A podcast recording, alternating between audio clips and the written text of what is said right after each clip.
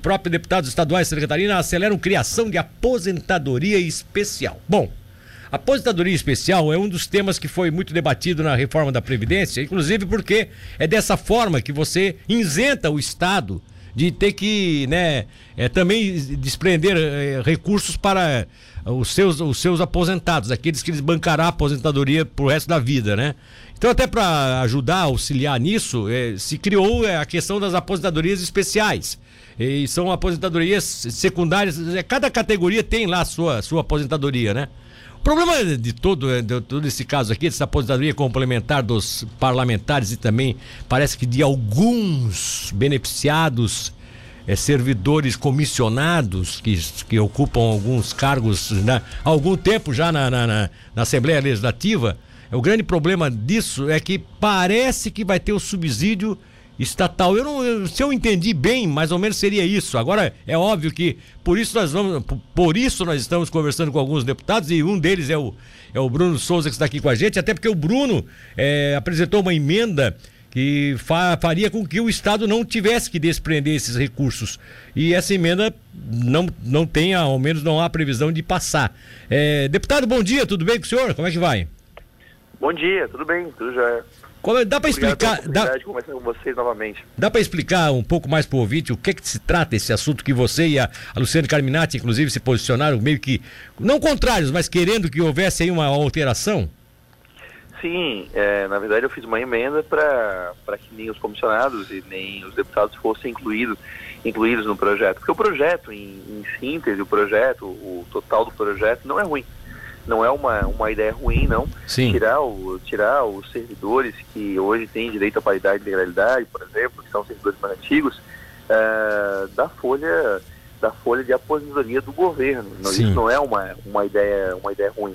A ideia é você tira ele dessa, é, desse, dessa dívida futura do Estado e joga ele para um, um sistema de aposentadoria complementar, Sim. onde o que ele poupar será guardado para ele. Exatamente. É diferente hoje do nosso sistema de aposentadoria do é, normal, né, o chamado o RGPS, do servidor público.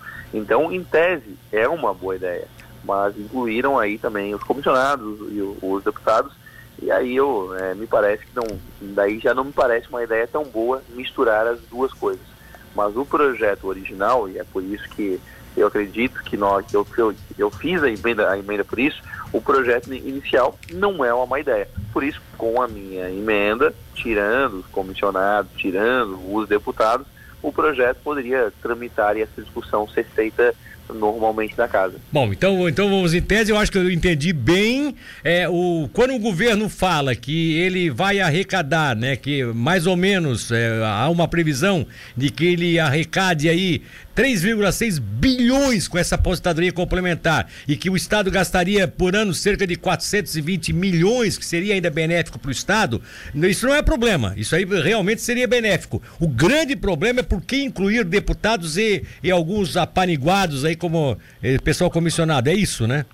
Exato, exato. É, é aí que esse que é, o, que é o ponto de discordância. A ideia original, ela não, não é uma ideia ruim, é uma ideia que ela é, faz sentido, não, não, não, tem nenhum problema na, na ideia original. O problema é essa, essa inclusão, que é o que eu particularmente é, discordo, né? E claro, que nós temos que saber também, hoje será apresentado um relatório preliminar, para que nós saibamos o quanto vai custar também a migração desses servidores que vão querer migrar do, do, do setor do, da aposentadoria tradicional dos servidores para esse novo sistema. Nós temos que saber o quanto isso vai, vai, vai custar.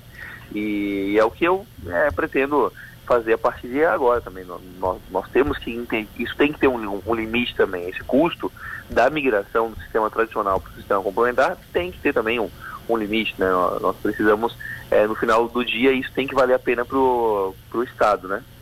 Pois é, não seria, não seria até. Bom, a sua ideia é a mesma da deputada Luciane Carminati, é isso, né? Parece que você tem que unir. Por isso vocês unificariam essa mesma emenda, né?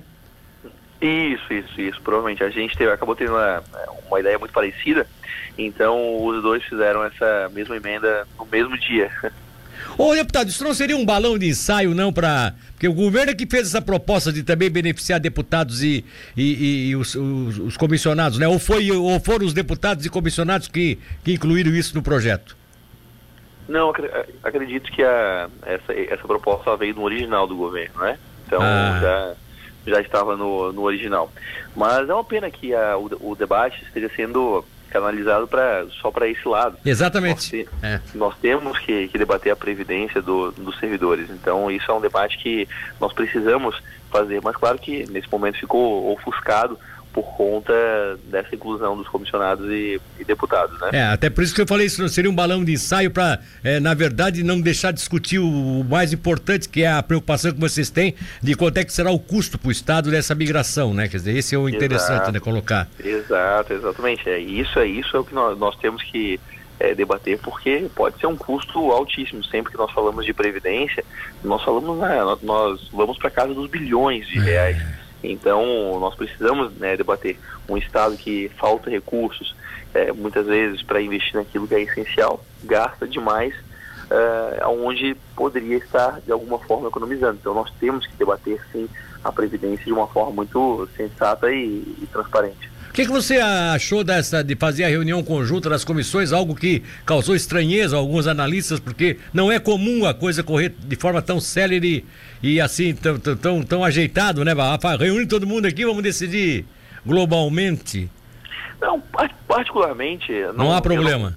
Eu não, vejo tanto, tanto, problema. Isso já aconteceu ah, inúmeras vezes. Ah, então tá. Quando, quando se discutiu, por exemplo, a cargo, é, alguma, alguma, algum plano de carreira de, de, algum setor, de alguma categoria, quando se discutiu a própria reforma da Previdência, foi, foi discutida dessa forma. Então, particularmente, isso não, não me chamou muita atenção, muita é, atenção, não. Já é algo que é algo que já aconteceu, pelo menos no, desde que eu sou deputado, eu estou no meu, no meu primeiro mandato, Sim. já aconteceu diversas vezes. Então, não é algo que me chamou muita atenção.